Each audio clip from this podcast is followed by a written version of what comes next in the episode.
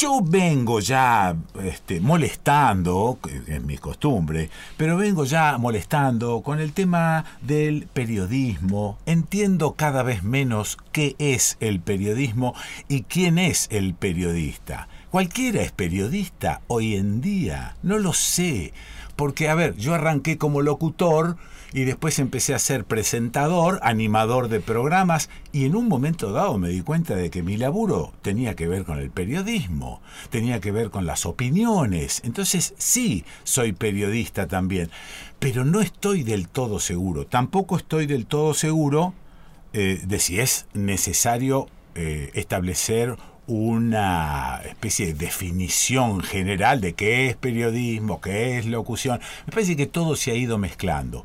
Pero al margen de eso, con la edad que tengo, empiezo a pensar que hubo una especie de degradación de este laburo.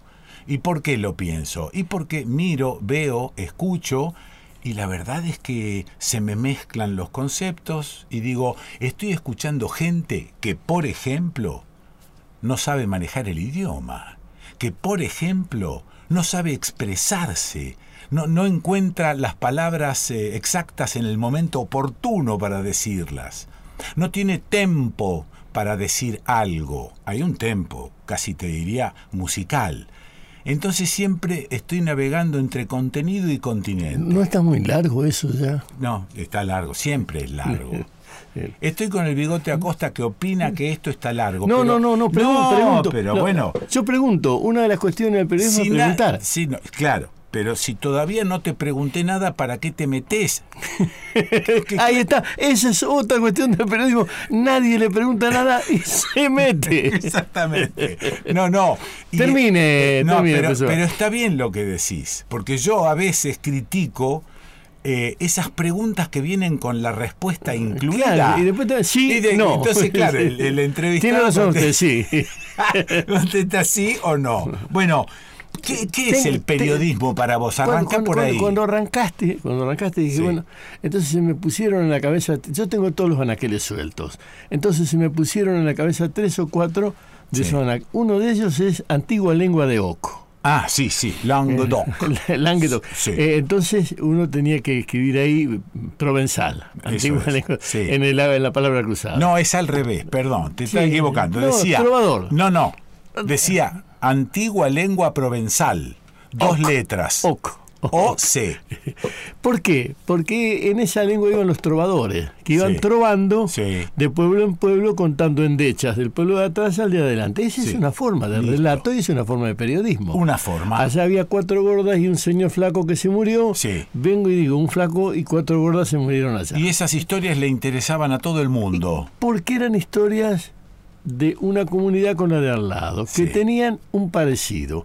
Una de las cuestiones es que vos tenés que contar cosas a los que tienen algún parecido con lo que vos le estás contando. Bien.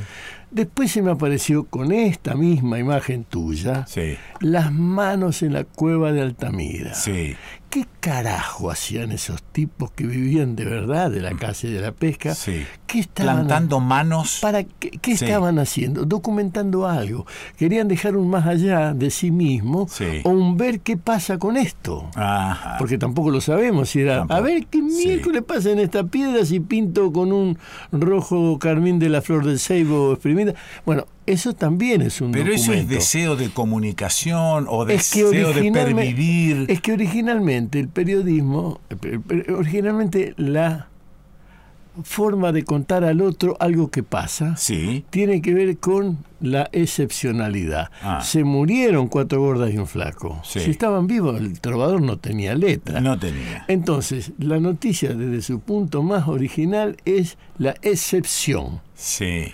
Ahora, ¿Qué, cuando, ¿qué quiere decir? Lo raro. Lo, lo, que sale de lo común. Sí, Si todos comen y se van a dormir, ¿qué noticia tenés? Si todos comen y uno sale desnudo por la calle, esa es la noticia. Y si no tenés noticia, ¿qué haces? ¿La inventás? Bueno, ahí viene. Pero eso es ficción y relato.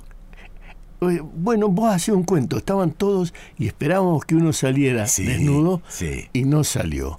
El pueblo se asustó porque no salió nadie desnudo. Claro, Entonces dijeron, me toca a mí.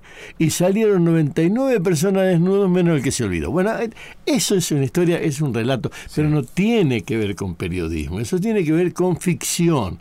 Donde el asunto se descompone es mm. cuando vos querés contar algo. Sí porque en realidad querés decir otra cosa. Ah, ah. Vos querés decir, en el pueblo de atrás, sí como había mucha comida que acá no hay, cuatro personas engordaron y un flaco que se descompuso por el mucho alcohol porque había mucha bebida también. Claro. Y como no tenían que trabajar porque les sobraba la plata. Es decir, ahí estás relatando y metiendo tu propia observación. Mismamente Don Pessoa. Ahí tiene. Pero ahí se me aparece una única duda. ¿Cómo haces para relatar sin contar lo que sos vos? Y tengo dicho desde nuestras primeras épocas, el tipo que está muchas horas en un micrófono delante termina contando lo que es. Eso es. Y termina en su mentira o en su verdad desnudando lo que es. Alguien puede pasar por un micrófono y decir, viva la tierra gaucha. Nada. Pero si vos todos los días decís viva la tierra gaucha y decís, vio, quiero la tierra, de algún modo vos te estás denodando que algo tenés que ver con la tierra gaucha. Y digo tres palabras que no se conjugan fácilmente. Sigo un cachito más con el ejemplo de las dos ciudades o las dos aldeas y el tipo que vive. Tiene que ser aldea cercana porque no había tren. Está bien, son aldeas cercanas. Pero resulta ser que el jefe de la tribu de la aldea 1 sabe que este tipo va a ir a la aldea 2 a ah. contar algunas cosas y entonces le da unas prebendas, unos regalos y le dice, a mí me gustaría que vos cuentes que allá no hay comida y que aquí sí hay comida, porque nosotros somos mejores que ellos. Se va el trovador este y dice más o menos esto. No solamente el de... soberano, hijo de su mamá. bueno, pero ¿estamos llenos de esos trovadores o no? Es que, bueno, trobar finalmente es parte de eso. Dame para llegar hasta el otro pueblo. Por ejemplo. Te acompaño. Sí. Te en la alforja, un poquito más. En la alforja te doy tres mandarinas de las mejores. Sí. y un poco de charqui. Bueno. bueno, eso es lo que pasa con toda esta cuestión del periodismo. Cuando Gutenberg pone la imprenta, arma un lío. Hasta ahí veníamos de troveros. Sí. O de trovadores, como quiera conjugar. Cuando Gutenberg pone la letra escrita sobre fondo mm, blanco, ahí se, arma un despelote. Por empezar, los curas desaparecen de dueños de la pelota. Eso es. Entonces, los traductores, que como bien viene son los traidores, los traductores de lo que está escrito a lo que se dice, desparecen, desmueren. Bien. Se van, desaparecen. Sí, sí. Y aparece, yo tengo que leerlo. Ajá. Y, aparte queda escrito, no es que solo lo leo. Bueno, para ahí va, es que yo tengo que leerlo, es que yo tengo que alguien lo escribió. Sí. Y confío en el que lo escribió. Sí. Entonces, ese traslado del que confío en el que lo escribió y lo leo, es porque somos hermano, viejo. Sí, sí. Entonces leo al que somos hermano y el otro, y no sé. Porque Pessoa es medio coloradito. Yo no ah. sé qué piensan los coloraditos. Yo soy mm. medio negrito. No sé si somos lo mismo para decir hoy es jueves. Porque a lo mejor no es jueves. Entonces de ahí viene hasta la broma, no le creo ni en el almanaque. sí, bueno, eso es lo que me está pasando últimamente. No le creo a nadie. Ahí, viene, ahí viene, otra no le creo a nadie. Entonces, como dijimos hace muy poco tiempo, estás muy al borde del cinismo. No, aquí es otra cuestión. Sí, bueno, pero no creyendo en nadie estás al borde del cine. Eh, no me van a salir todas, pero eh. el periodismo está lleno de esdrújula. Sí. El periodismo es cínico. Sí. Se murieron y vos tenés que decir, em. es escéptico. Se murieron y vos tenés que decir, y no tenés, es trágico y vos tenés que comediar, eh, ah. porque tenés que relatarlo de un modo que se entienda. 19 pibes degollados, ¿cómo haces para contarlo si no sos cínico y escéptico? el periodismo tiene un poco de todo eso. Vos tenés que contar como si no te doliese algo que es doloroso. Claro, para que, lo entienda el otro. Viste que tradicionalmente eh, hemos evitado, y no sé bien por qué, porque no hay un mandato, hemos evitado hablar la palabra cáncer. De los suicidios. No, la palabra cáncer es una enfermedad dolorosa. Está bien. Y grave. Está bien. Y pero eso es un eufemismo, ¿no? Es- es buscar un eufemismo para no decir la palabra cáncer. Sí. Está bárbaro. Pero hemos evitado, no sé si por alguna ley que hay dando vueltas, hablar de los suicidios. Viste que los suicidios, eh, más o menos, ¿no? Pero no se toca mucho, ni se habla de la estadística de suicidios. No porque puede provocar más suicidio. Es- nadie sabe eso. Nadie pero sabe eso, Bueno, ¿qué es eso? vivo, no, yo no quiero hacer esto algo, porque venimos allá, Sí. en el plano donde cualquier pueblo nos cabe. Sí. Pero en, en- en la provincia donde vivo, en la zona norte de la provincia, hay un, un conteo. La zona norte es, pongamos, Reconquista para arriba, Sí. Reconquista para el lado del Chaco Boreal. Ah, sí. eh, hay un conteo más efectivo. Ajá. Entonces parecería que sobre la zona de Tostado Ajá. hay más mm, suicidios que en la zona de Rufino, en la Sí, provincia de pero es que hay más conteo. Nada más. Nada más. Eso es. Porque, Sí. de- pero vos estás hablando de un caso tan raro, Ah. porque el- la biología no te lleva al suicidio. Ajá. En eso estoy citando a Camus. El excesivo pensamiento te lleva al suicidio, porque el animal en general no se suicida. Claro. Eh, y la parte nuestra, el animal, nunca va a querer suicidarse. Hay algo ahí que... Bueno, déjame que vuelva al periodismo, al, a, a la supuesta objetividad. En No, el, mentira. En el periodismo. Mentira, no, a mentira. esto quería llegar. No, bueno, cada uno pone lo suyo Pero también. es que es imposible. Digamos, aunque no haya sido comprada su opinión, como en el caso de este trovador que se traslada de pueblo, aunque no haya sido comprada, uno mete su opinión. Eh, digámoslo así, yo estoy en condiciones de decir muchas cosas que por mi edad me son permitidas. Sí. A mí me gustan las rubias flacas. Muy bien. ¿Estamos? Sí, Pase lo que pase en el mundo, Pessoa, Sí. me gustan las rubias flacas. Sí. Y si tienen todos los dientes y sonríen, ya está. ya está. Y después yo les miro los pies. No sé por qué, Sí. pero es un mambo mío que lo estoy contando porque total. Bueno. Entonces, si es flaca, rubia, tiene todos los dientes y no tiene mucho juanete, yo la quiero. Sí, ya está. Ahora, si resulta que esa es la persona que mató a alguien, la voy a perdonar un poquito. Si esa es la persona que puede ganar una pelea, Sí. la voy a querer un poquito más. Está dentro de mí querer a la rubia flaca Sí. con todos los dientes y los pies sin juanete. Entonces es imposible que yo sea imparcial en un juego donde está una rubia de esa característica Sí. y una morocha tan bella, pero ¿qué es morocha?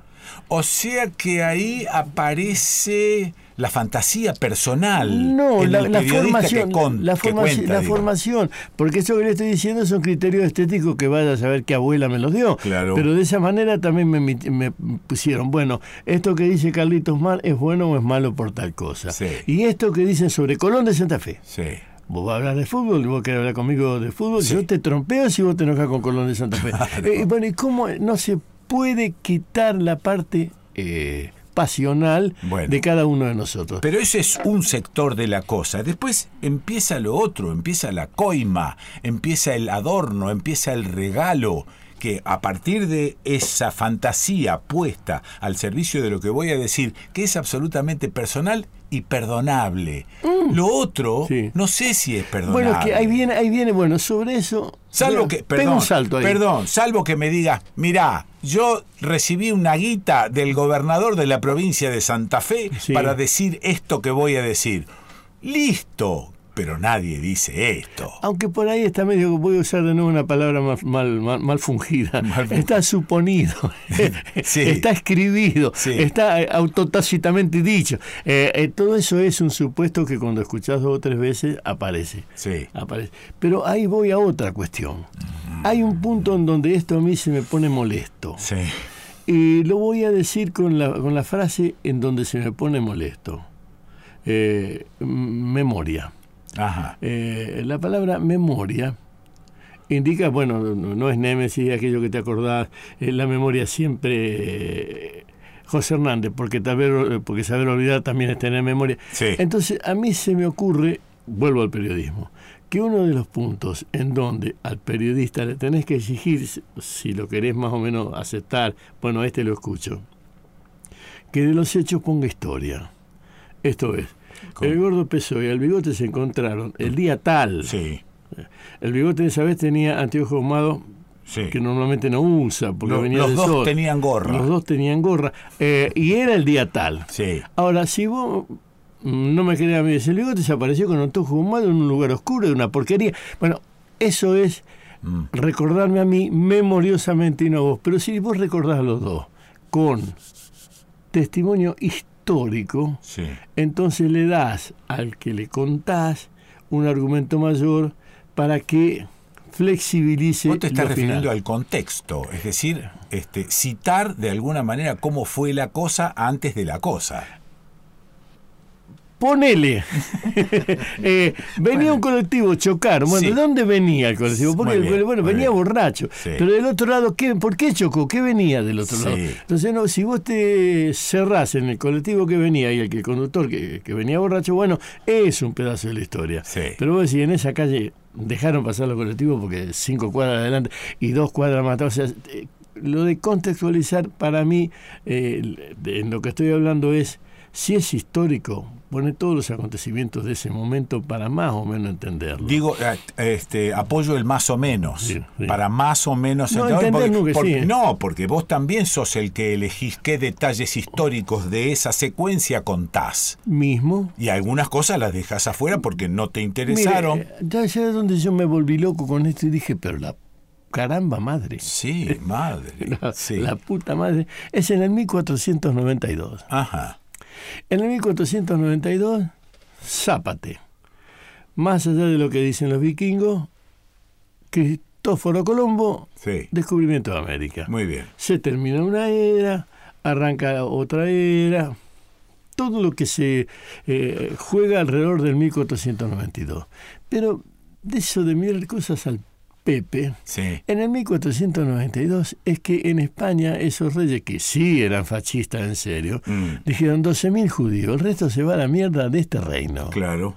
¿Y cuántos 12.000 judíos? Cuente hasta 12.000. El, resto, se, el va. resto se va. Y si no, se llama durazno, se llama melón, se llama sandía si ah, quiere, o se llama Pérez con ese, disimula. Hay hasta una bella película de un tipo, un judío que se va con un chancho de, de París. eh, ¿Quién cuenta que en el 1492 el rey de España, más fascista que ningún otro fascista, tan fascista como Saque Piare, eh, agarró y dijo 12.000 judíos y el resto se va? O sea, había un problema con los judíos en el 1492. Y había un rey que tomó una decisión absolutamente vital en el 1492, pero nosotros descubrimos América. Entonces todo eso otro es nada. Y si vos lo planteás, bueno, hay una persecución al pueblo judío, eso no es nada. Eso es un reino avalando todo un hecho. Claro. Y no te lo cité al cohete a Saque Piare. Porque El Mercader de Venecia es una obra tan jodida y tan distinta. Porque el compañero Saque Piare también dice que el jodido es el judío. Eso es. ¿Y por qué dice que el judío es el judío? Si para mí son iguales, son tan rata uno como el otro o tan bueno el uno como el otro. Sí. Eh, nos dos hemos tenido compañeros que después no enteramos que eran judíos. Entonces, entonces vos decís que la, historia, cuando se cuenta. Elige. cuando se cuenta a sí misma, elige qué elige, y con qué cosas tapa otras cosas. Elige.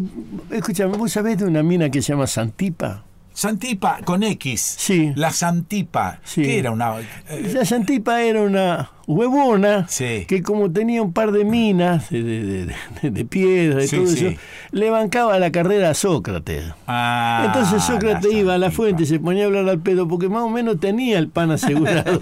Me pasa una cosa parecida. Vos tenés una Santipa. Santipa. Sí. ¿y, cómo es este? Y bueno, Santipa está por ahí.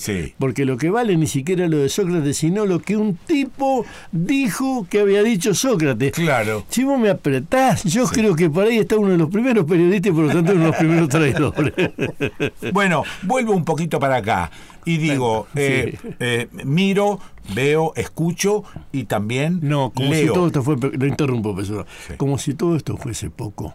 Aparecieron una cosa que todavía no está resulta que se llaman las redes Ah, no, no, bueno. Y el algoritmo. Iba a llegar ahí, ¿no? La, antes teníamos eh, dos tipos que nos informaban. O una tipa y un tipo, o dos tipes que nos informaban, o tres, o cinco, ¿querés diez, veinte? Ahora hay cien millones que aportan información. Hay una palabra que usted dijo que es equívoca, que nos informaba. Aportan datos. Muy bien, muy bien. Entonces, recomienzo. Aportan, antes nos aportaban datos 10, 20, 30. Y ni te quieras creer lo que, no, lo que quedaba afuera. No importa, porque en ese momento no decíamos, mirá todo lo que nos quedó afuera. Teníamos esos 30 supuestos periodistas o lo que fuese que nos contaban más o menos lo que cada uno quería contarnos. Ahora es imposible eso. El otro día alguien me dijo, ¿y cómo hago para buscar las fuentes? Para informar alguna cosa. No hay más fuentes. No existen más las fuentes. Hay tanta diversidad semejante eh, red, como vos dijiste, de diversidad de infos, que la verdad es que yo, insisto, no le creo a nadie. Eh, Me protejo de alguna manera. yo, yo creo que la única fuente es la certeza que da el resultado de lo que dijeron. O sea que no hay fuente previa Ah. Si no hay eh, aseveración posterior. Ah, confirmación. me gustó esa. Hay confirmación. Sí, Se está incendiando San Marcos Sierra. Muy bien. Salen 10. Sí. Dentro de cinco días San Marcos Sierra es un carboncillo. Sí. La puta madre que dijo esto sí. la pegó. Eso no quiere decir que cuando vuelva a anunciar algo diga la verdad, sino que la confirmación del hecho es lo único que asegura que la información era real. O sea que hay que esperar que se muera para saber que se iba a morir. ¿no? Se pone jodido Pessoa porque volvemos al principio de incertidumbre. Sí. Nosotros somos una incertidumbre. Sí. Con dos certezas, una de la cual nada sabemos y otra que tampoco sabemos cuándo. Eh, entonces, en el medio, mm. lo que queda es ir acomodando por, voy a usar una palabra equivocada, por sectas. Ajá. Yo les creo a todos aquellos que escucharon a Chopin. Ajá, por ejemplo. Sí. o que dijeron Mozart es un hijo de puta, mirá lo que escribió a los siete años. Sí, sí. Bueno, a eso les creo. Mm. Y no les creo a los de, de Palmers. Conjunto que tiene 50 años. Para mí es mufa, porque como fue Colón, de Palmers. Yo no les creo. Pero no les creo porque a mí me hiere el acordeón a esa. Sí. No porque lo que diga, nada. Y prefiero a los Prefiero la quinta de. Bueno, pero entonces. Entonces, pará, eso es una secta. no está mal que estemos pensando. Voy a ir a tu pregunta original. No les creo a los que tienen. Para que si no me vaya a seguir cortando. Sí. no les creo a los que solo tienen 300 palabras para contarme todo. Listo. Esa es una. La otra es que terminamos en la zona de confort consumiendo solo aquello que coincide con nuestros deseos y con nuestro pensamiento. Eso te dije que iba a usar una palabra. ¿Qué es lo que acabas de decir? Por eso te dije que voy a usar una eh, palabra equívoca, secta. Está bien, pero entonces no es criticable que consumamos, porque yo vengo criticando esto, de no consumir algo que no coincide con mi pensamiento para hacerme crecer para poner en tela de juicio lo que estoy pensando, sino estoy todo el tiempo aceptando lo que el otro me dice porque coincide con mi pensamiento. No crezco así, bigote. No crezco. No. Y no solo que no creces, te achicás. Y no solo que te achicás. La humanidad se achica contigo, hijo mío. Sí. sí. no hay más verdad revelada. No. No hay más universo absoluto. Sí. Entonces las únicas paredes más o menos, las únicas, relaciones parentales, las únicas paredes más o menos serenas son las que se te asemejan. o las que te dan la relación de semejanza, me siento confiado. Mm. Cuando vos decís confort, bueno, cuando salís de ese confort y entras a preguntar, mm. la situación se vuelve arisca, se vuelve erizada, se vuelve molesta. Es el camino en esto, yo no estaba diciendo lo que yo pienso, yo he sido un contrero toda mi vida, porque siempre he preguntado, ¿y es verdad lo que me estás diciendo? A ver, ah. déjame que pregunte en otro lado. Por lo tanto, me puteaban sirios, tirios y troyanos. o si querés sirios y libaneses.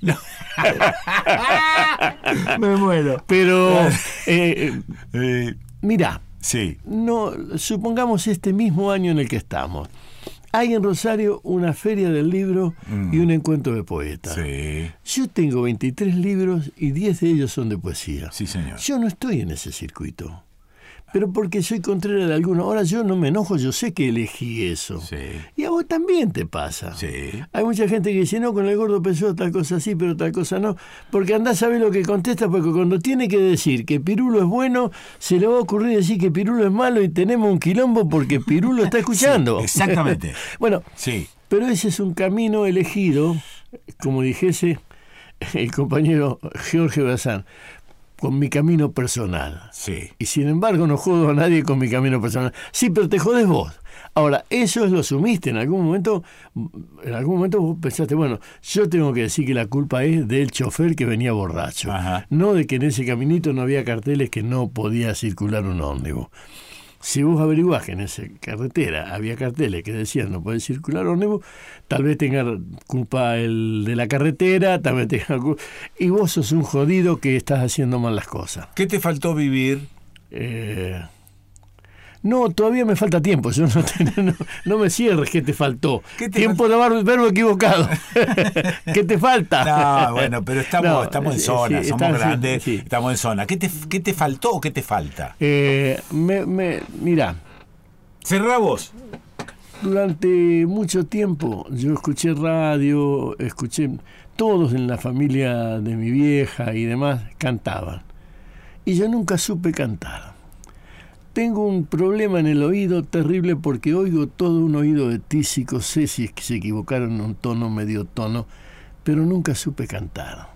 Y cuando rascaban decía, bigote, vos hacía así, el sonido básico del tambor, porque otra cosa, quédate ahí. Entonces, ¿qué me faltó hacer? Algo que no pude y que no voy a poder hacer, cantar.